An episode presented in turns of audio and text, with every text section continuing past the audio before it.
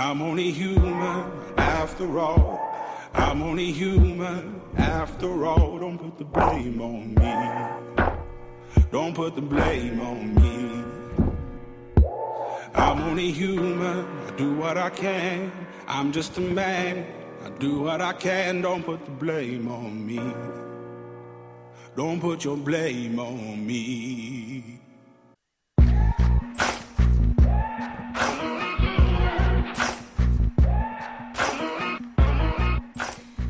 Depuis que j'ai appris à rire de moi-même, je ne m'ennuie plus jamais. Georges Bernard Shaw.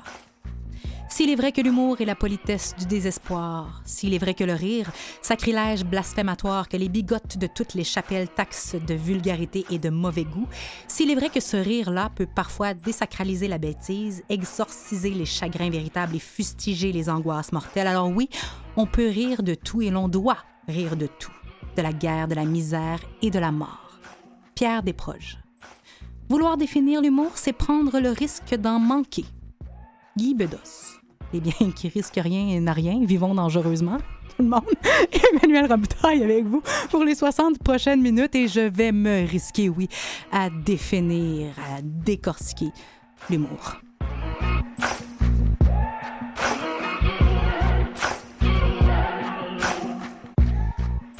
Donc, est-ce euh, est qu'être drôle et avoir le sens de l'humour, c'est la même chose? C'est comme un package deal. Est-ce que ça vient nécessairement ensemble? C'est quoi l'ingrédient actif de l'humour qui en fait sa popularité? Pourquoi l'humour est un moyen absolument extraordinaire pour entamer une relation avec les autres, euh, même les relations amoureuses, je veux dire, c'est un arme de séduction absolument phénoménal. Et comment on peut développer son sens de l'humour également? Pour en parler, on a des invités de choix cette semaine. Vanessa Duchel, Julien Tremblay et Louise Richer. Bienvenue à On est tous des humains. I'm only human after all. I'm only human after all. Don't put the blame on me. Don't put your blame on me. Vanessa, Salut! Tu es chanteuse, comédienne, parodiste, danseuse, mannequin, influenceuse. Ça, c'est moi qui le dis. Tu as porté et portes plusieurs chapeaux depuis ton entrée dans le monde culturel québécois, plus officiellement avec Star Academy en 2009, euh, ensuite via la comédie musicale Hairspray. Mais à travers tous ces chapeaux-là, on peut dire qu'une chose demeure, c'est ton humour. Ton sens de l'humour, tu es foncièrement drôle. C'est indéniable et c'est quelque chose qui te sert beaucoup et que tu utilises également beaucoup euh, dans la vie, tant sur les plans professionnels que personnels. Merci d'être là. Merci. Julien Tremblay, Hello. Hello! Tu es humoriste récipiendaire du prix Victor de la Révélation de l'année Juste pour rire en 2015. Tu détiens également le record de la première vidéo d'un Québécois francophone à atteindre le million de clics sur YouTube avec ton sketch Fucking MacBook. Ça, j'avais le droit de le dire parce que c'est comme ça que ça s'appelle, qui t'a d'ailleurs valu une nomination au Gala des Oliviers en 2009, mais tu roules ta bosse depuis les années 90. Julien Tremblay, c'est des décennies de capsules de sketch, d'animation, de comédie également, guitariste accompli. Ta spécialité, c'est un amalgame de chansons et de jokes, un feu roulant de drôles de mélodies. Merci d'être là. C'est encore drôle quand tu dis que ça pogne pour les relations amoureuses, euh, pas sur les, les réseaux rencontres où les filles t'écrivent Qu'est-ce que tu recherches ici Et quand tu réponds Mes clés, ben, dans la vie de tous les jours, ça rit, mais sur Badou, t'es bloqué. Et j'aimerais dire que je n'ai pas calculé le facteur drôle dans cette émission-là. Sincèrement, c'est mon erreur. Oh, bonjour. Louise Richer. Bonjour. Bonjour, tu es la fondatrice et la directrice générale, le cœur, l'âme de l'École nationale de l'humour qui a ouvert ses portes en 1988, mais aussi à la base de la création en 2011 de l'Observatoire de l'humour qui rassemble des intervenants dans le monde de l'humour, mais également des professionnels dans tous les domaines Des chercheurs, oui. des ça. chercheurs, effectivement, pour promouvoir la recherche sur l'humour, pour mieux comprendre sa fonction et sa place dans nos sociétés. Une place qui est prépondérante ici au Québec. Et on peut dire que c'est un peu beaucoup grâce à toi. Merci de... Merci. Tout ça grâce à moi, c'est incroyable. Si vous riez aujourd'hui, c'est grâce à moi. Ça n'existait pas avant moi, l'humour, c'est ça. Mais il y a quand même, mais c'est quand même un point tournant au Québec, on va se le dire. Comment on s'intéresse à l'humour à ce point-là? Pourquoi? Euh, concours de circonstances, beaucoup. La vie a ses méandres euh, magnifiques euh, Je ne crois nous pas entraînent. euh, ouais, peut-être, parce que je suis psychologue de formation, une défroquée de, de la psychologie. Et je me suis donc. Euh, j'ai donné un coup de roue à un moment donné euh, et je suis allée étudier le jeu. Euh, c'est un vieux désir refoulé que j'ai réactivé et je me suis retrouvée en 83 euh, au début des lundis des arts. Alors, en présentant un numéro, j'étais moi-même de la première soirée et je me suis impliquée dans la direction artistique éventuellement de ces soirées-là et de celles qui suivirent. Et pour faire le constat qu'il qu'il n'y avait aucune ressource pour des gens qui voulaient approfondir euh, la création humoristique euh, comme auteur et comme euh, interprète. Alors euh, voilà, et j'ai eu cette proposition-là d'élaborer la première école de l'humour au monde, ce qui n'est pas euh, qu'un mince défi. Euh, et voilà, aujourd'hui, Mais 30 des- ans, plus, plus de 30 ans plus Eh tard. oui. mais c'est sûr que d'avoir un lieu de formation, ça, ça structure un milieu. euh, effectivement, c'est la même chose pour le théâtre, c'est la même chose pour la musique euh, ou la danse. Il y a toujours des, des écoles de formation artistique, mais effectivement que l'école avec... Avec d'ailleurs le Festival Juste pour rire euh, qui est né, la LNI avant aussi l'improvisation a joué un grand rôle aussi pour que des gens se reconnaissent cette euh, capacité-là humoristique. Mais j'imagine que c'est par inadvertance aussi parce que c'est pas planifié tout ça. Quand on décide de faire une école, de dire on restructure le milieu. puis Non, ça, hein, non, sauf par que- amour pour le rire. hein. Ah, tout à fait. C'est pas, c'est pas, on m'a pas donné la job de structurer le milieu. Non, c'est ça, exactement. Donc, c'est ça qui est le fun. C'est que c'est par... Là, ça- plus mais- ça va, plus ça avance, plus t'es comme, oh là, euh, Non, mais on, a une intuition, une compréhension pour n'importe quel milieu des lieux de formation et des événements spéciaux. Ça alimente euh, effectivement l'effervescence de milieu. Fait que c'est peut-être rétrospectivement qu'on réalise à quel point ces éléments-là et éventuellement ont convergé pour créer l'effervescence puis la force, la vitalité qu'on qu'on retrouve en humour aujourd'hui. Moi, je m'en étouffe. Ben oui, c'est Sincèrement. T'es impressionné. Moi, je ah, moi, je suis impressionnée, je, je manque d'air. Lève Gorge tes... Mais Lève- ça- lève- on tes est bras. aveugle, Lève hein? tes bras, lève tes bras. C'est vrai? Eh oui, la cage thoracique, il faut que ça soit tout écarté. Vas-y. Respire. Ah, C'est un dur, c'est un dur hiver pour mes poumons, je vous le garantis, je ne suis pas la seule. Pour nous tous, ouais. Ouais, c'est ça. Mais l'humour, pour vous, c'est quoi? À la base, c'est quoi qu'il y a là-dedans qui fait que c'est magique? Et je vous lance la, la question euh, au plus inspiré. Si je peux me permettre. Ça, ça, le mot, ça, le rire, c'est le rire, hein, beaucoup plus. C'est que ça, ça cicatrise, ça veut dire je t'aime, ça veut dire euh, on passe à autre chose, ça veut dire j'ai compris. Euh, et, ça, dans toutes les situations possibles, euh, ben, c'est un peu un passe-partout. C'est une clé passe-partout qui, qui veut dire je m'excuse aussi, qui, veut, qui peut être utilisée pour n'importe quoi, euh, pour alléger une situation, pour, pour, pour comprendre.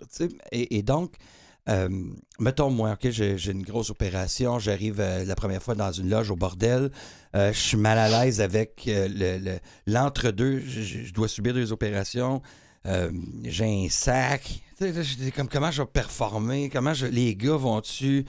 Puis quand les gars t'en parlent pas, ben là, t'es comme tu sais qu'il y a quelque chose de pas correct, puis t'attends la première joke pour que le rire se fasse, puis que la, la- Il y a quelque chose de tombe. puissant, par exemple. Soupape- je te vois même en parler. Là. Il y a quelque chose de très puissant dans ce Ah, rire-là que tu un peux aller fan. chercher. Je suis un fan du rire, de, de n'importe quel rire. Euh, Assez qu'aujourd'hui, je sais quel rire je vais aller chercher. Non, un rire avec un propos, un rire avec euh, Ah, ça, c'est un rire facile. Ça, c'est un rire qu'on a Un déjà rire utilisé. gratis, ça compte-tu?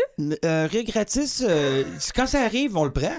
mais est-ce qu'on l'utilise tout le temps pour un spectacle après? Il y a Pas des sûr. cotes au rire. Il y a Oui, oui. des valeurs Ben oui, ben qu'on oui. accorde au rire. Je vais simplement euh, reprendre ce que tu as dit. Tu as dit l'amour- l'humour, ça peut servir à l'amour. L'humour, ça peut dire je t'aime. Ouais, ouais. Moi, je veux t'entendre là-dessus parce que euh, je trouve que c'est beau, mais c'est quelque chose qu'on on ne s'attend pas comme première utilisation de l'humour, mettons. Ben, euh, moi, là, quand je suis rentré dans la loge, puis j'avais mon sac, mettons, puis il y a un des humoristes qui a dit Tremblay, Noël, c'est en décembre. Euh, c'est parce que c'est un, un sac de stomie, donc il faut juste expliquer que Mhm. je m'étais fait couper euh, 30 cm d'intestin euh, après un accident à Cuba. Et donc, euh, Tremblay, Noël, c'est en décembre, ouais. Ben, pourquoi t'as un bonne Noël, plein de marde dans ton T-shirt? Et, et là, le rire de tout le monde dans la loge a fait tellement du bien. Je l'ai- J'ai entendu Je t'aime dans, dans, dans ce rire-là. Il y avait du je t'aime là-dedans. Mais pour aller se permettre ce genre de joke-là sur ta situation Ah. de santé actuelle qui était, ma foi, précaire et qui aurait pu mal passer, Mais- c'était vraiment de l'amour. Eh ben oui, c'est de l'amour. C'est, euh, euh, un. Ça veut dire justement, c'est comme je disais, ça cicatrise. Ça passe, on passe à autre chose. Ça veut dire que tu n'es pas que ça. Ça veut dire qu'on pa- on, on, on le sait, on met ça de côté, on peut continuer de faire des jokes. Mais le- tu nommes les choses. Mm. Moi, ça a une fonction de nommer les choses. Une fois, on- sinon, on est en attente d'effectivement que ce soit nommé. Et puis, une fois que c'est nommé, c'est fait, check, on passe à autre chose. Ça nous libère, effectivement, de, de l'éléphant dans la pièce Ouais. ou de. euh, en l'occurrence, puis c'est. Moi, je parle beaucoup. c'est l'importance de nommer les choses quand elles arrivent pour pouvoir poursuivre notre chemin. Et ça euh, facilite les ouais. choses aussi. Pour toi, c'est un facilitateur incroyable, Vanessa. Euh, ben, moi, à la base, c'est un mécanisme de défense que j'ai que j'ai vraiment développé quand j'étais jeune parce que je me faisais pas accepter. Oui, parce que j'ai un physique différent, j'avais un gros afro, j'étais en surpoids. Ben, je suis toujours en surpoids. Euh, j'ai pas changé. Mais, mais euh, à la base, j'ai développé ça parce que je voulais me faire accepter, je voulais avoir des amis. Euh, Puis c'est devenu moi après ça. Je voulais vraiment que tout le monde rie à chaque fois que je sois quelque part. Je te prends au mot, on va se le dire comme ça. Tu as parlé que c'est un mécanisme de défense et je veux qu'on continue à y réfléchir. Est-ce que vous avez déjà ri de vous-même ou ri de quelqu'un pour vous protéger, pour vous défendre? Pensez-y, on revient là-dessus dans quelques instants.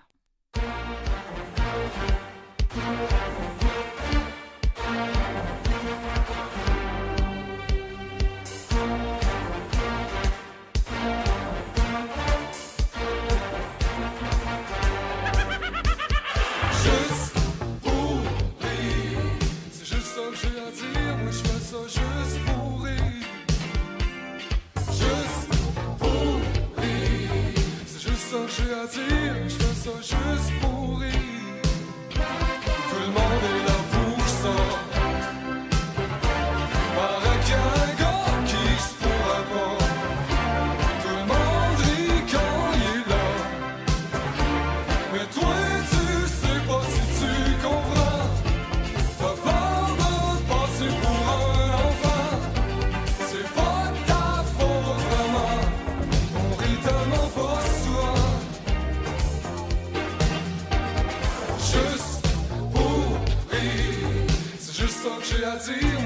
Ça juste pour rire. Juste pour rire. C'est juste ça que j'ai à dire, je fais ça juste pour rire. Je suis même prêt à manger mon micro. Quand je vois ton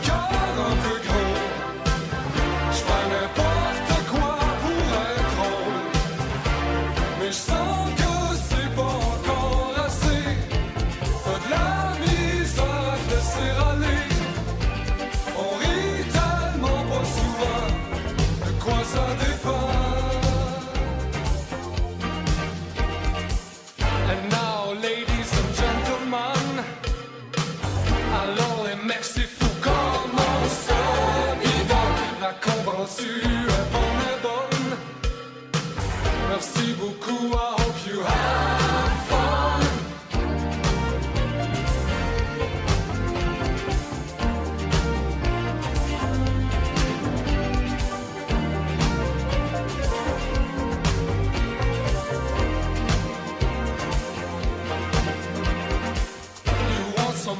I'll give you more. On que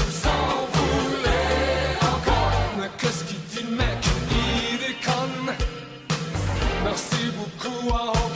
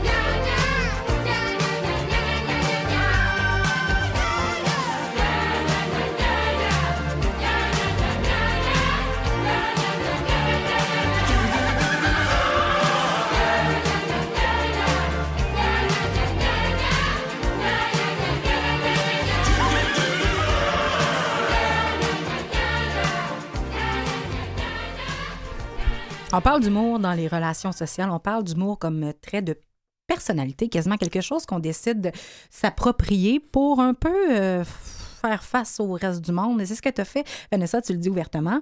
Et euh, moi, je, je, je seconde. J'étais aussi de celles qui ont utilisé l'humour pour se démarquer, mais toi, tu parles vraiment de mécanisme de défense. Mais c'est sûr que moi, je suis arrivée dans une école où est-ce que je connaissais personne, euh, en plein milieu d'année. euh, les gens venaient me voir, mais j'avais peur des, des gens. Puis, parce que j'avais peur qu'ils m'attaquent sur ce que j'étais physiquement. Parce qu'on s'entend quand, quand t'es jeune, c'est la première chose que, qui nous vient à l'esprit. Là. On voit quelqu'un euh, comme toi en chaise roulante ou on voit Mhm. quelqu'un comme moi en surpoids avec un afro, peu importe. C'est différent. Fait qu'on s'attaque à ces personnes-là. Puis, je suis quelqu'un de très susceptible. Encore aujourd'hui, je suis susceptible. J'apprends à rire de moi de plus en plus, mais je suis susceptible. Puis, euh, je me suis dit, c'est pas vrai là, que je passais mon année à faire rire de moi, puis à pas être capable de répliquer, puis à me cacher, tout ça. Fait que là, j'ai commencé à développer euh, les jokes, en fait, mon sens de l'humour. Je pense que j'ai toujours été foncièrement drôle chez moi. Je fais toujours des, des, des simagrées, puis j'aime faire rire les gens. J'aime ça avoir. J'aime ça entendre les gens rire. Ça- C'est niaiseux, là, mais ça me fait sentir un peu comme. Pas puissante, mais. Mais on l'a dit ouais. tantôt, il a ce côté de puissance-là. Il l'a, il- c'est là. Ben, les humoristes, c'est ça, c'est c'est la job de, s- de se sentir puissant par cette réaction-là. Mhm. C'est quelque chose. que je me sens mal. Non, non, non, c'est vrai, non, pas du tout. Non, non, ça Ben, c'est du renforcement qu'on reçoit, puis qui est gratifiant, ça, c'est c'est- c'est sûr, là, c'est Ouais. clair, parce que, tu sais, l'humour se fait en deux temps. Tu as, un émetteur, puis tu un récepteur, puis après ça, tu as le rire ensemble, parce que même l'émetteur va rire. C'est un moment de communion incroyable. Ouais. Fait que c'est sûr, comme émetteur, de produire cet effet-là, c'est gratifiant pour que ça en devienne un métier, puis que c'est c'est ça la nourriture, effectivement, de l'humoriste. T'es allé de- chatouiller le cerveau de quelqu'un que tu connais pas. Ouais. C'est génial, ça. Ça devient une addiction? Et Ah, c'est après un ça, peu c'est tout là que j'allais vérifier. Est-ce que ça peut devenir un peu quelque chose de quoi on est accro? Ben oui. Ben oui. Ben oui. Ben oui. Louis, ça n'a pas l'air d'accord. Euh, non, eh ben, j'ai réfléchi. Cela dit, il y a peut-être. euh, en tout cas, moi, je voulais revenir. Tu parles de mécanisme de défense, mais pour moi, c'est un mécanisme fondamental d'adaptation, de résilience, de socialisation. Puis je veux faire la nuance aussi entre, le côté lumineux de la force et le côté destructeur de la force. Parce qu'un peu partout, effectivement, tu peux t'en servir comme une arme de destruction ou de séduction massive. Mais je pense que là où ça devient peut-être malsain, quand on dit ça dépend de la, la nature de l'addiction qu'on a, parce que c'est pour éviter des choses, pour se cacher, pour masquer des choses, éventuellement, c'est plus malsain que sain. Mais des fois, on peut s'en servir pour se dévoiler dans l'autodérision aussi, c'est exprimer une certaine vulnérabilité. Ça devient des stratégies aussi, au contraire, de transparence. Alors, tu- où tu peux effectivement éviter tout sujet, puis ne pas te dévoiler émotivement ou autre en prenant tout à la blague. Là, c'est une- ça, c'est- c'est c'est jouer à cachette, mais tu peux t'en servir pour, au contraire, quasiment, ouvrir le manteau. sais, c'est- Les, les moines bouddhistes essayent souvent de faire rire parce que faire rire euh, fait preuve d'être présent dans le moment présent. Absolument. Et d'être dans le moment présent, ça aussi, c'est d'être accro à quelque chose de fort parce que c'est là que la puissance maximum de la vie se trouve. Donc, d'être dans le moment présent et d'aller chercher quelqu'un qui ne l'est pas pour le ramener dans le moment présent avec toi. euh, là, il y a une communion. Et moi, c'est c'est là que c'est quand on est accro. Quand il y a 1500 personnes devant toi et qui. euh, et puis qu'aujourd'hui, leur, leur temps d'attention est à une fraction de seconde parce qu'aussitôt que tu. Parce que la no- le silence entre les notes est aussi important que les notes. Et puis, puis il y a souvent que tu vas faire un silence, puis là, ils ont le goût de sortir leur téléphone. Ils ont le goût. ah, que- et, et, et tu vas quand même les chercher avec le punch juste avant d'aller chercher le téléphone parce que tu sais que c'est là, puis il faut que ton punch le fasse un petit peu plus vite. Je suis tellement d'accord avec toi, est-ce que je t'ai presque coupé? Pas tout, pas tout. Hey, je- a- Animez-vous. Ça Non, fait mais je, t'ai pas coupé, mais je m'assume. Alors, je poursuis.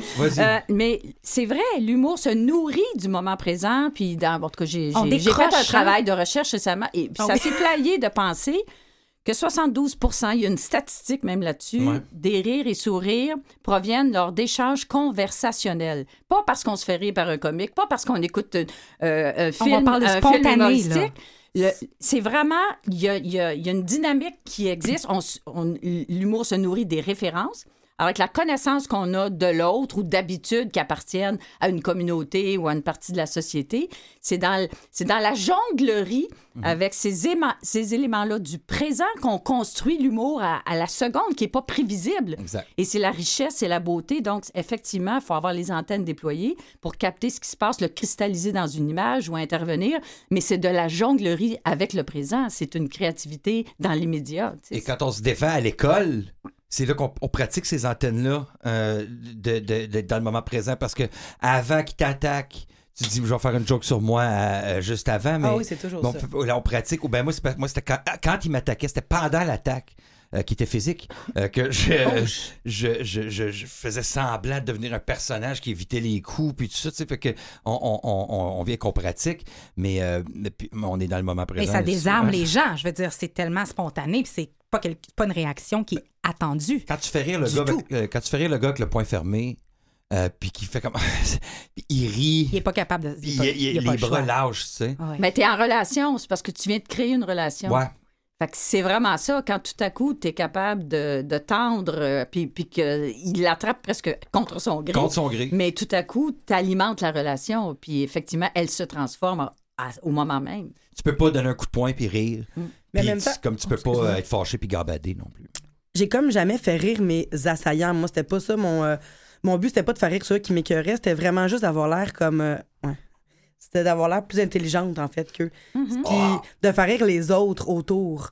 Comme mais, mon assaillant, jamais je l'ai fait rire parce que j'avais trop peur. Mais de savoir qu'il m'attaquait puis que les gens me trouvaient drôle, ça, rendrait, ça me rendait un peu plus. euh, pas que je faisais pitié, mais c'est juste que ça rendait. Non, mais je te cite, c'est super intéressant. C'est très euh, de base dans le sens, mais c'est très imagé ce que tu dis. Tu dis, euh, quand, quand on rit de soi, rire de soi, l'autodérision, ça enlève du pouvoir au méchant et ça rend le gentil plus à l'aise. Mm. Il y a vraiment une inversion des rôles et on parle souvent de pouvoir et moi je veux juste dire pour ceux qui ont encore de la difficulté à s'approprier le pouvoir parce qu'on a, on a vu tantôt que tu n'étais pas super à l'aise de te sentir puissante, je vous invite à aller sur le canal m.visevoix.com et d'aller dans l'émission Emmanuel avec un M et deux L, l'émission sur le pouvoir. C'est bien le fun le pouvoir, c'est super positif quand on l'utilise bien, mais c'est ça que ça fait l'autodérision. Ça on donne du On pouvoir. récupère le pouvoir. C'est ça, Ouais. on l'enlève à l'autre, puis on le récupère. Mais j'ai toujours précédé. J'ai toujours ouvert euh, Mm. l'entrée de jeu avec euh, des jokes sur mon poids avant que les autres en fassent. Ça a Mhm. toujours été ça. Encore aujourd'hui, je rentre dans une pièce, il y a des gens que je connais pas, je vais faire des jokes sur mon poids, sur mes cheveux, sur quelque chose, peu importe. Mais ça va être une joke sur moi pour savoir qui est là. Je vais être capable d'en prendre, tu peux y aller, mais en même temps, tes jokes sont jamais aussi drôles que les miennes sur moi. Fait que t'es aussi bien de pas y aller. Exactement. Vas-y C'est pas. à peu près ça. Puis c'est drôle parce que quand on a parlé de susceptibilité, puis pendant euh, la chanson en micro, on en a parlé. Et euh, Julien, tu disais, euh, moi aussi, la susceptibilité, ça m'a- ça m'appelle ce que vous dites, les filles. Ouais. Toi aussi, tu étais à ce niveau-là. Quand j'étais petit, ouais, j'étais pris dans l'ego euh, beaucoup. Mhm. euh, j'étais, j'étais vraiment pris dans ce que j'ai l'air, euh, ce que ça, euh, ce que ça, hum, comme- comment ma- ma- ma- j'avais pas la, la, co- la- la conscience, l'énergie, savoir comment je vibrais, comment je pouvais aller chercher euh, le rire. euh, si D'être on me beaucoup dans le regard de l'autre aussi, plutôt qu'être dans son. Exactement, vivre dans dans, le regard de l'autre. Et-. Et, quand on, on- on lâche prise du regard de l'autre, euh, qui, moi, c'est- je suis chanceux, c'est venu dans ma début vingtaine, ça. euh, donc, j'ai pu facilement faire Dépasser. ça. dépasser ça et puis euh, me rendre ailleurs. Mais avant, avant, n'importe quoi. Quoi, quoi, quoi, qu'est-ce que tu veux dire? Non. Il y, avait, il y avait une fragilité qui était là. Louise, est-ce que tu te, re- tu te reconnais là-dedans? Parce que là, on dirait que la susceptibilité est comme. euh, c'est comme Euh, une prédisposition à être drôle ou à utiliser l'humour dans sa vie. C'est-tu Ah, je sais nécessaire? pas. C'est obligatoire? Euh, Peut-être pas, mais c'est. Moi, j'étais une, une enfant assez euh, renfermée, euh, très anxieuse, qui voulait bien faire. Euh, et je, même au primaire, j'admirais les, les rebelles, c'est peut-être un grand mot, mais les plus tannantes ou les plus. J'aurais voulu avoir leur, leur attitude de- un peu dégagée. Alors que moi, je trouve que c'est un. Pour moi, ça m'a aidé à contrer l'anxiété parce que quand tu relativises, quand tu. Puis effectivement, tu développes, euh, quand tu reconnais jeune ton, ton côté anxieux, tu développes des mécanismes pour le contrer puis capable de pouvoir avancer. Alors, euh, pour moi, dans la dédramatisation, de relativiser, euh, déconner. euh, c'est comme incompatible avec la nervosité, tu sais, Mhm. en quelque part. Fait que c'est comme trouver un, un état comme la respiration va venir. Mais éventuellement, c'est deux choses qui vont faire que euh, ça va être gérable pour moi. Alors, c'était un Oui. mécanisme c'est- d'équilibre. Ça ramène un équilibre parce que si effectivement la barre est plus basse, si tu arrives avec l'humour qui et Dieu sait, même dans des situations de menace, si on est deux personnes, on va effectivement, éventuellement, on va prendre un rôle. Celui qui panique, puis l'autre, il peut pas parce que l'équilibre n'y est plus. Alors, tu es obligé de prendre le, le contrepoids. Puis effectivement, c'est dans générer de l'émotion positive pour, pour rétablir l'équilibre. C'est un rétablisseur d'équilibre. On peut voir que l'humour a son côté noir, l'humour peut émerger du noir, l'humour peut protéger du noir. On va regarder ce que l'humour fait sur le plan plus global, plus social, aussi dans quelques instants.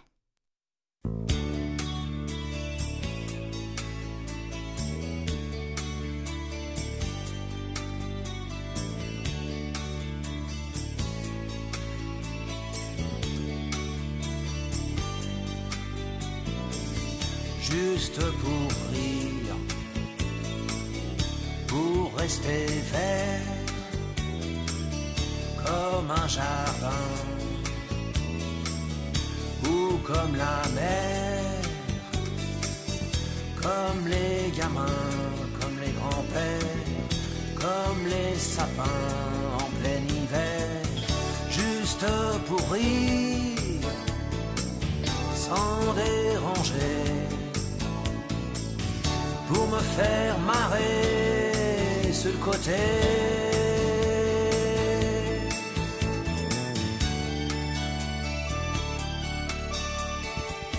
Juste pour rire, pour pas vieillir, ou alors le plus tard possible ou vieillir bien comme le bon vin, ou vieillir jeune juste pour le fun, juste pour rire, un tout petit peu, pour me faire marrer au milieu. Une petite toune, un air de clown, et y a de la joie. Une petite chanson, un little song, juste pour rire de tout. Ta.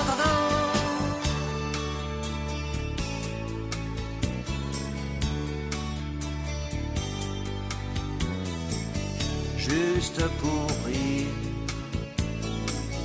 pour pas mourir,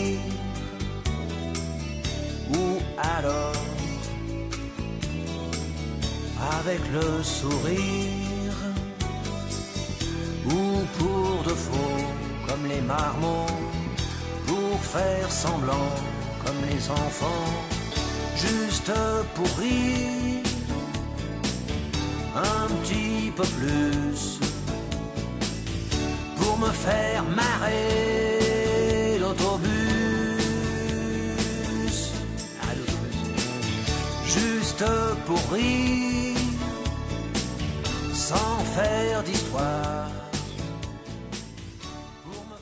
On est tous des humains se poursuit sur euh, le canal M et sur CKVL. On parle d'humour aujourd'hui et on continue d'en parler dans quelques instants avec nos invités Vanessa Duchel, Julien Tremblay et Louise Richer.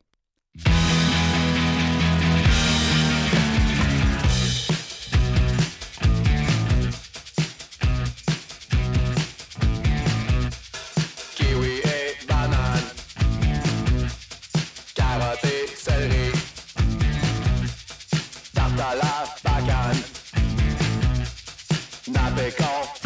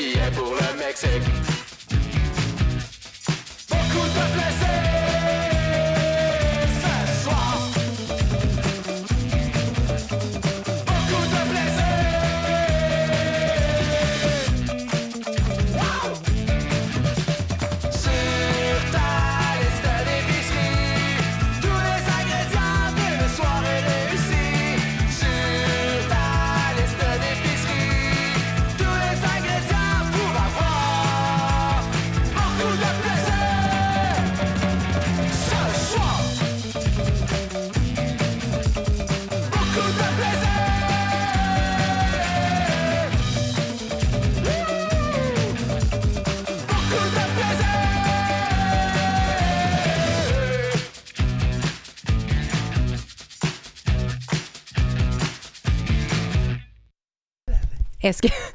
Voyons, Julien. ton micro de bord, on est. Hey, on- ça nous désorganise. Des musiques, on a comme eu trop de temps pour parler en micro.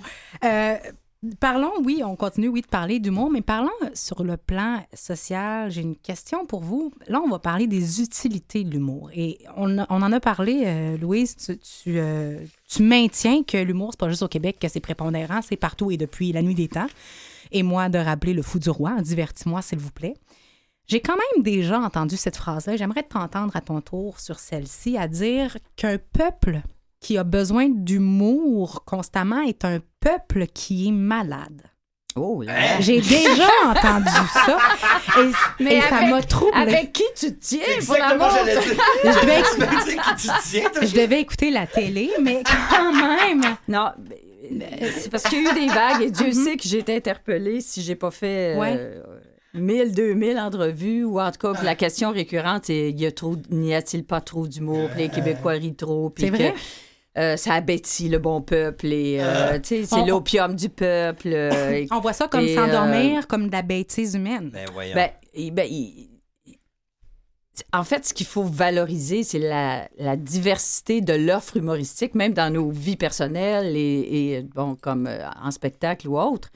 Euh, effectivement, je pense que c'est important qu'il y ait de l'humour autant. Les gens vont dire, bon, écoute, il faut que l'humour soit engagé. Et, puis, et euh, par ailleurs, dépendant de, du, du cadre euh, sociopolitique, il y, a des, il y a des périodes aussi où l'art est plus engagé que d'autres périodes. Il y a de fines analyses qui se font sur la période post-référendaire qui a été la naissance de l'absurde. Bon, euh, mais il y a lieu, il y a des questions qui sont légitimes. Euh, mais de là à condamner, puis il faut essayer de comprendre d'où l'intérêt des fois que des chercheurs, psychologues, sociologues, euh, des gens en littérature en- euh, et, et se penchent sur euh, effectivement qu'est-ce quel miroir, qu'est-ce qu'est-ce que ça reflète que ça de nous, comme société, ne serait-ce que le style d'humour qui prévaut ou euh, puis encore là, c'est variable. Comment il évolue, euh, qui l'interpelle, puis il y a toute eu la division aussi entre vraiment les arts, les arts élitistes et les arts populaires. Ça aussi, il y a un clivage incroyable et heureusement, ça tend aujourd'hui, euh, c'est moins étanche entre les deux. Puis il n'y a plus ce regard-là méprisant. là. Ça a été le discours. euh, était vraiment, puis de tout temps même, tu sais, euh, je ne veux pas entrer dans les détails, mais effectivement, ce regard-là un, un peu hautain. Puis encore aujourd'hui, on se demande, l'humour, est-ce que c'est de l'art? L'humour n'est pas reconnu au Conseil des arts et des lettres du Québec encore, alors que maintes disciplines le sont. Et, euh, et c'est assez particulier, effectivement, le regard qu'on peut avoir sur l'expression humoristique, alors qu'elle est euh, fondamentalement, elle parle de nous, elle parle. Puis effectivement, le Québécois, avec euh, est-ce que la- toutes les notions de nez pour un petit pain, les personnages un peu ridicules qu'on a eus, euh, et, puis de moins en moins d'ailleurs, et il y a eu une prise euh, de pouvoir, effectivement, par les Canadiens français historiquement et tout. Puis ça, ça a effectivement fait évoluer aussi l'humour qu'on pratique aujourd'hui. Mais moi, ça me questionne, puis je trouve ça intéressant ce que tu dis parce que je me dis à quelque part. Merci, une chance. Non, mais dans la mesure où, c'est vrai, parce qu'on peut se questionner, est-ce que, euh, bon, prenez la vie au sérieux? Est-ce qu'il y a des gens qui essayent de nous tasser de notre bonne humeur, finalement? Comment ça. Non, mais, Mais c'est un gain à ça. Ouais, les- c'est qu'il y a encore des gens qui sont pris dans une espèce de façon de penser. J'ai une tante moi, qui disait Ah, c'est- il rit tout le temps, lui, il n'y en a pas de problème. Ben. L'imbécile heureux. Hey, Et- ça, Mais ça, non. Puis là, c'est pas parce que je ris qu'il n'y a pas de problème, c'est que. Pas je ris parce qu'il y a un problème, je ris parce que je ris. Et, et s'il y a des problèmes, ben, on, on fera face à ou on arrivera euh, quand y arriveront les, les- les problèmes, c'est que c'est pas réel. On dirait que parce que il faut souffrir pour que le travail soit No concret. pain, no gain. Ouais, c'est ça. Et donc, c'est pas tranquillement. Pourquoi de plus en plus d'humoristes, je, je réalisais que de plus en plus, l'être humain est en train de prendre conscience que, euh, que créer, c'est ça qu'il faut qu'il fasse. Et que plus tu crées, et, et, euh, plus euh, t'es- t'es- t'es- tu- Plus tu ta fais ce que lumière, t'es supposé de faire. ta lumière est allumée Ouais, et, ouais. et- et quand l'humoriste va, va, va créer quelque chose et il va donner, va donner, va donner parce qu'on le fait gratuit, on le fait gratuit au début, on le fait gratuit. Et là, ça te revient par la suite, ça te revient. Oups, là, t'es payé, puis t'es payé. Et quand l'être humain réalise qu'il peut créer sans être obligé de travailler, de visser la même vis, puis de... on dirait qu'on est rendu dans cette dernière génération-là là, qui est en train de peut-être partir, là, de dire Ouais. qu'il faut souffrir pour travailler. Parce que, tu sais, moi, j'ai une fille, elle a 20 ans, et elle a compris là, que créer, puis elle, elle, elle voit le pattern, la matrice, elle, elle est en train de le voir Ouais. tranquillement pas vite. Ouais. puis, euh, euh, donc, si on est beaucoup à créer et à vouloir faire rire, ben c'est parce que ça, c'est un des médiums, au, au- du moins au Québec, on est assez chanceux euh, pour qui va nous donner une tribune pour pouvoir le faire, que ce soit sur la scène, que ce soit à la radio, que ce soit en marketing, que ce soit à la télé, que ce soit à la radio. Mais tu as parlé de Matrice, je veux juste ramener, on parle entre autres des programmes sociaux. Tout le monde qui a vu le film La Matrice se rappelle de tout ce, ce programme et de cette capacité à en conscience, à en sortir, de créer, effectivement, de voyager, de s'écouter, d'être heureux. C'est ça notre travail en tant qu'être Ouais, vivant et non pas en tant que faire vivant, en tant qu'être humain et non pas en tant que faire. exact. Pour la création, on dit il y a beaucoup d'humour, mais moi je dis aujourd'hui oui, mais il y a beaucoup de théâtre, il y a beaucoup. On a- il y a- alors, il y a une vitalité puis une effervescence créative, puis on oublie comme si c'était un cas de figure exceptionnel que effectivement l'humour euh, est beaucoup est d'adeptes ou de discipline ou de praticiens. Mais c'est de façon générale, le Québec, avec son terreau si singulier, a généré un peuple à la, tu sais, créatif, puis effectivement, qui est en quête d'identité, en quête Et- de sens. Et tout ça, malgré un système d'éducation qui ne prône pas, hein, quand on est jeune à, à- à l'école primaire, la, la créativité. Le cours de musique, c'est deux bâtons qui font ric, ric, tic, tic, tic. Puis euh, euh, le dessin, c'est après lecture. C'est jamais vraiment, c'est sciences, maths, français.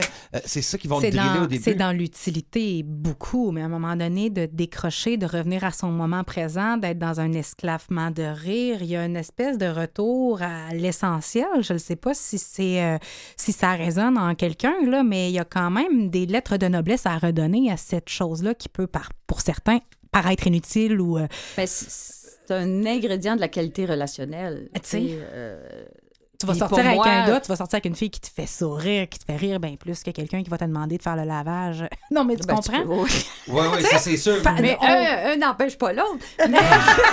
Ah, shit. Appel à tous. Ah, ah, boy. Je savais qu'il y avait une pogne de Mais porc.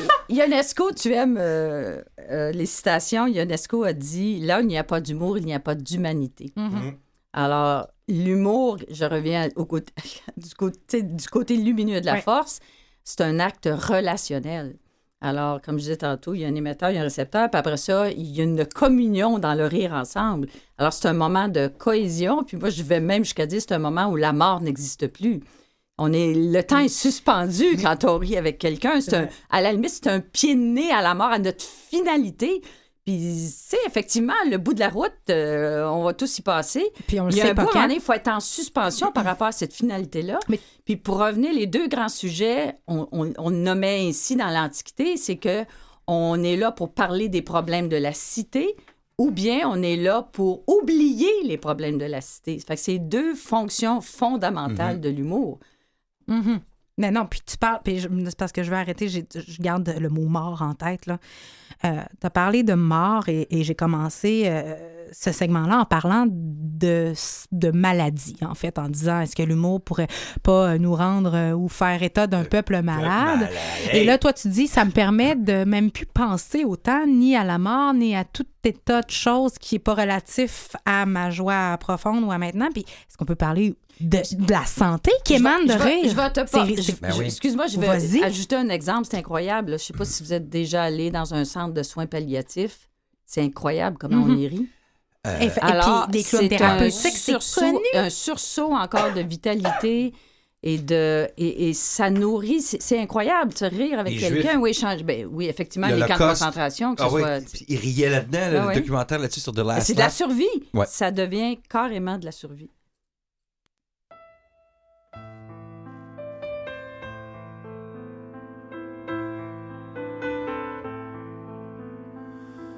Le clown est fatigué de faire le clown ce soir. Et il en a assez de masquer son regard. Il en a trop fait rire des hommes et des enfants qui viennent l'applaudir pendant qu'il perd son sang. Ce soir, je ne joue plus la divine comédie. Ce soir, je suis tout nu au milieu de ma vie. Ce soir, le clown a peur d'être tout seul. Il pleure.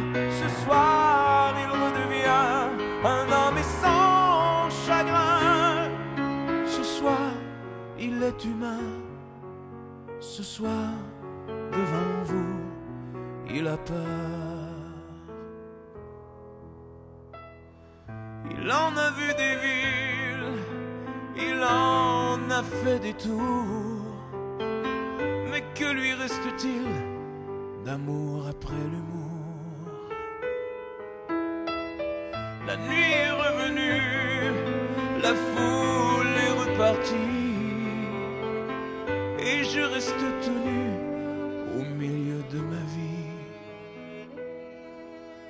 Qu'importe les bravos, ils ne remplacent pas les gestes ni les mots que tu avais pour moi.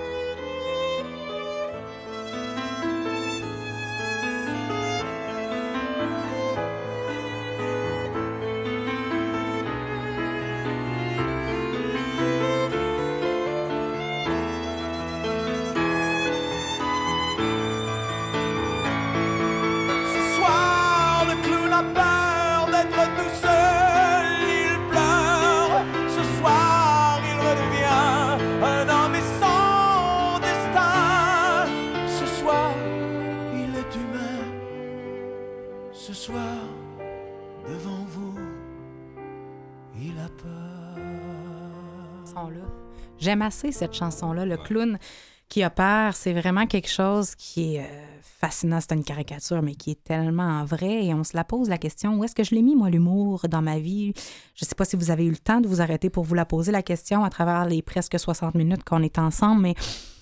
euh, Louise, tu nous as amené cette statistique-là au début d'émission, disant que 72% des rires, 72% de l'humour dans nos vies provient d'interactions spontanées dans notre quotidien. C'est pas de l'humour qu'on va aller chercher en cliquant sur YouTube. On en- va, va pas se faire faire rire. là. Exactement. Est-ce que vous considérez que votre vie, est- euh, que l'humour dans vos vies est à 72% naturel et spontané? Est-ce que vous sentez qu'il y a assez d'humour dans vos vies? Toi, Vanessa, par exemple. Mais moi, j'en consomme beaucoup. Ben, je parle d'humour de stand-up, mettons. D'aller chercher ça. Je vais aller chercher, j'aime ça. J'aime ça qu'on me fasse rire. Aussi, j'ai la difficulté d'avoir des relations avec des gens qui me font pas rire. Euh, je peux pas être en couple avec quelqu'un qui me fait pas rire non plus. Mhm. Euh, fait que c'est vraiment quelque chose d'important. C'est primordial. À tous les jours, il faut que je rie. C'est impossible que je passe une journée sans rire. Puis, des fois, quand je ris pas, pour des choses qui me font vraiment rire, ben, je vais aller, euh, je, je vais rire des trucs qui me font pas rire. On dirait parce que j'ai besoin de rire. C'est Tu vas aller chercher l'autre côté de la médaille. Ouais. Moi aussi, des fois, c'est tellement pas drôle que ça n'est drôle. Ouais. là. Un peu ça. Ben oui, je te dirais que c'est ça. Je- je- Comme dans le sens qu'un pug, c'est tellement laid que c'est beau. Non, dans le sens que si j'ai pas ri dans ma journée, n'importe quel petit détail va me faire rire. Mhm. Parce qu'on dirait que j'ai comme besoin de rire. C'est comme ceux qui font du sport. Moi, j'en fais pas, mais je ris. Euh, ceux qui, tu sais, qui passent pas une journée à, à courir, maintenant, ils vont dire, il faut absolument que je cours aujourd'hui. Ils vont faire quelque chose pour se, pour se, hum, pour vider leur énergie, admettons, mais moi, il Mhm. faut que je rie. Puis si j'arrive pas à rire, ben, il faut que je fasse rire. Il faut qu'il y ait quelque chose par rapport au rire dans ma journée. Sinon, on dirait que c'est pas moi. Mhm. Mais il y a l'aspect de débordement. C'est comme, on en a parlé euh, tout à l'heure, on a parlé de mort, on a parlé de maladie, mais on parle aussi de santé. Euh, L'humour, paradoxalement, ironiquement, c'est super bon pour la santé et il faut que ça sorte. Et euh, tout à l'heure, Louise, on a parlé hors micro, encore une fois, parce qu'il y a plein de moments où vous n'êtes pas avec nous, malheureusement, mais nous, on continue à en profiter pleinement.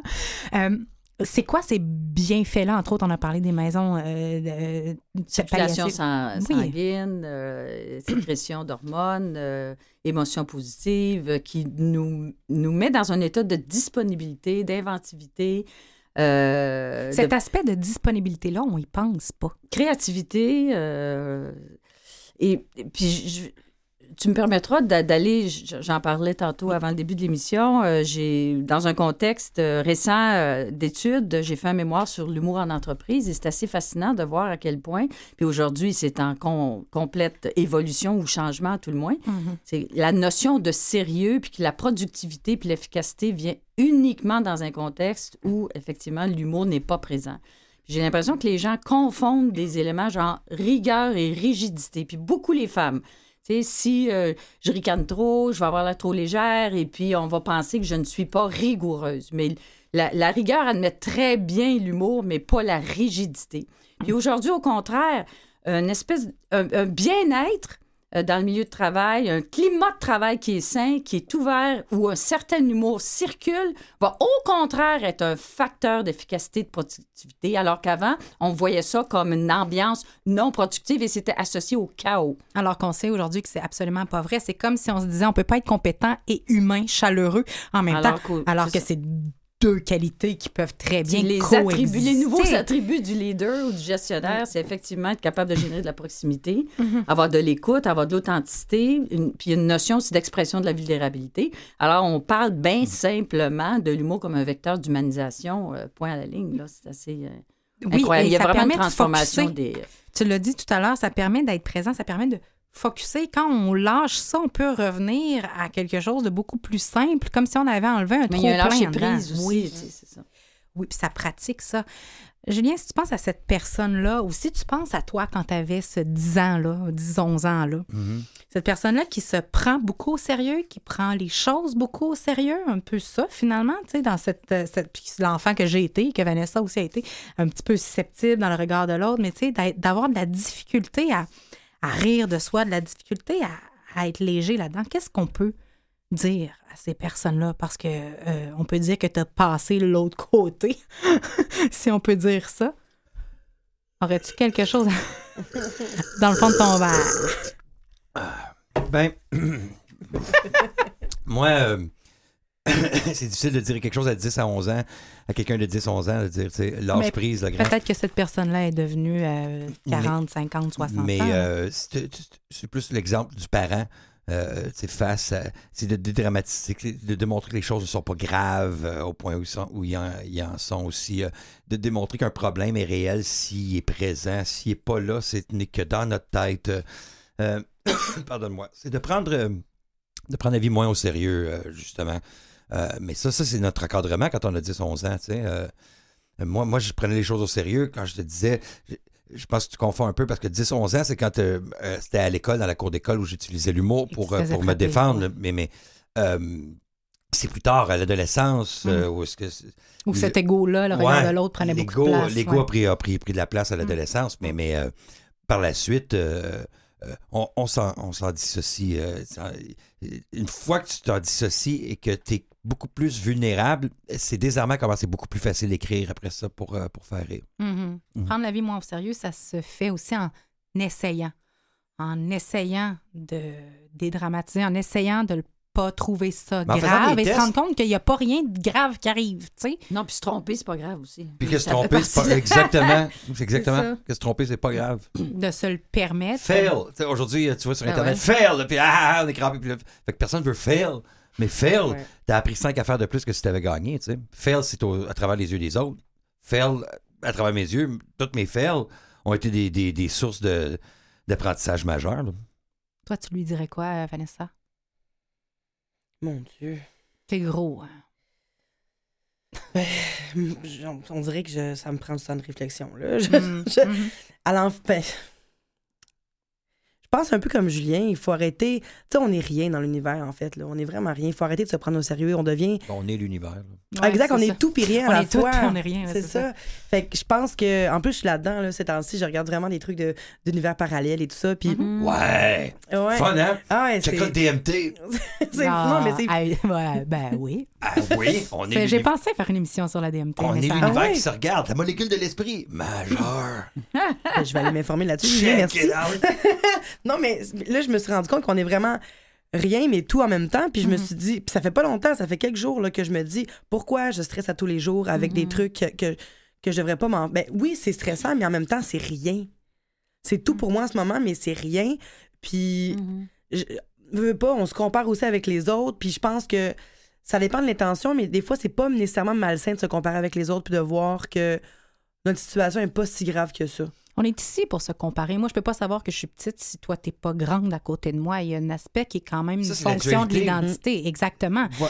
Mais ce que j'entends, c'est qu'à quelque part, il y a une grande question de confiance dans l'humour dans nos vies, dans l'humour, dans la susceptibilité, dans la non-susceptibilité. C'est d'avoir confiance en la vie, qu'elle soit légère pour nous, mais aussi d'avoir confiance en soi.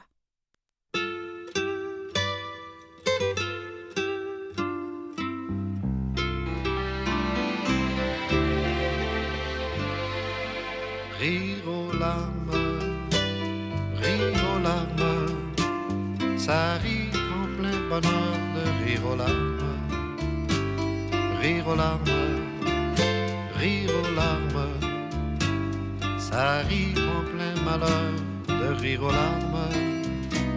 Être heureux, c'est curieux, ça vous met de l'eau dans les yeux. Le bonheur fait rire aux larmes les enfants et les amoureux. Mais la grande tristesse que l'on ne peut plus supporter, ça ne fait plus pleurer, non, ça fait rire aux larmes, rire aux larmes. Ça arrive en plein bonheur de rire aux larmes, rire aux larmes, rire aux larmes.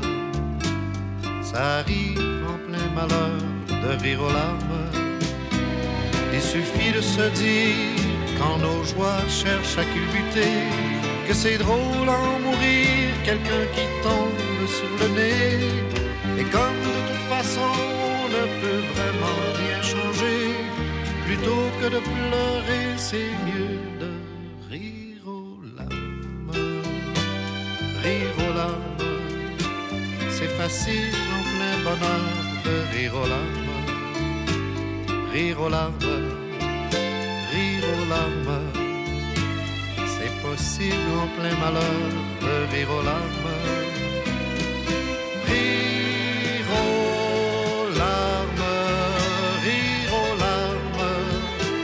C'est facile en plein bonheur de rire aux larmes. Rire aux larmes, rire aux larmes. C'est possible en plein malheur de rire. De rire. De rire.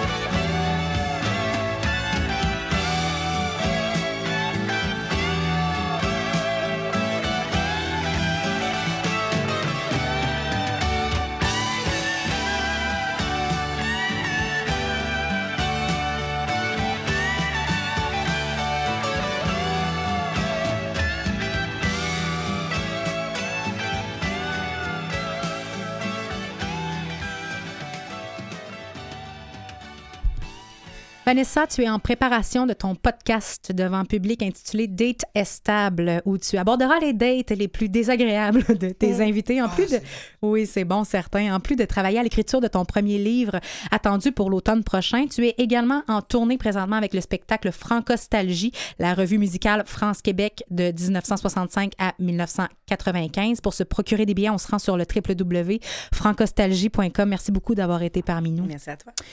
Julien, ton premier one-man show, humble et magnifique, euh, tourne depuis 2016 dans toutes les villes du Québec. Spectacle dont la mise en scène a été assurée par Laurent Paquin. Pour les représentations à venir et toutes les nouvelles te concernant, on te suit sur Facebook, entre autres, pour ne rien manquer des podcasts, des podcasts oui, que tu rends disponibles, mais également, euh, on se rend sur ton site Internet, c'est le julientremblay.net.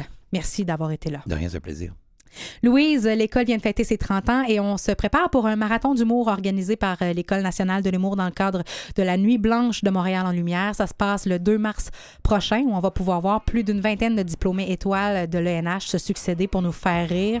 Belle façon de découvrir les Ouais. nouveaux talents. Pour en savoir plus, on se rend sur le www.enh.qc.ca. C'est un clown sommeil en nous. Merci beaucoup d'avoir été là. Merci, Merci. tout le monde. Merci Jean-Sébastien.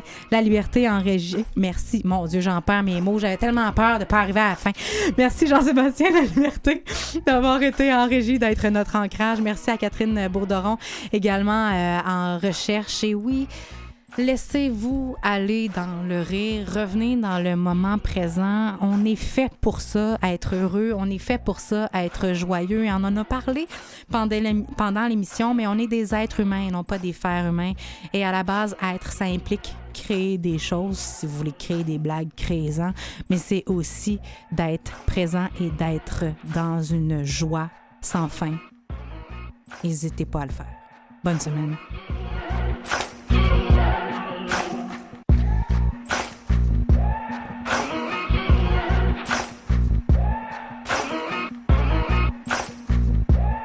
I'm just a man. I do what I can. Don't put the blame on me.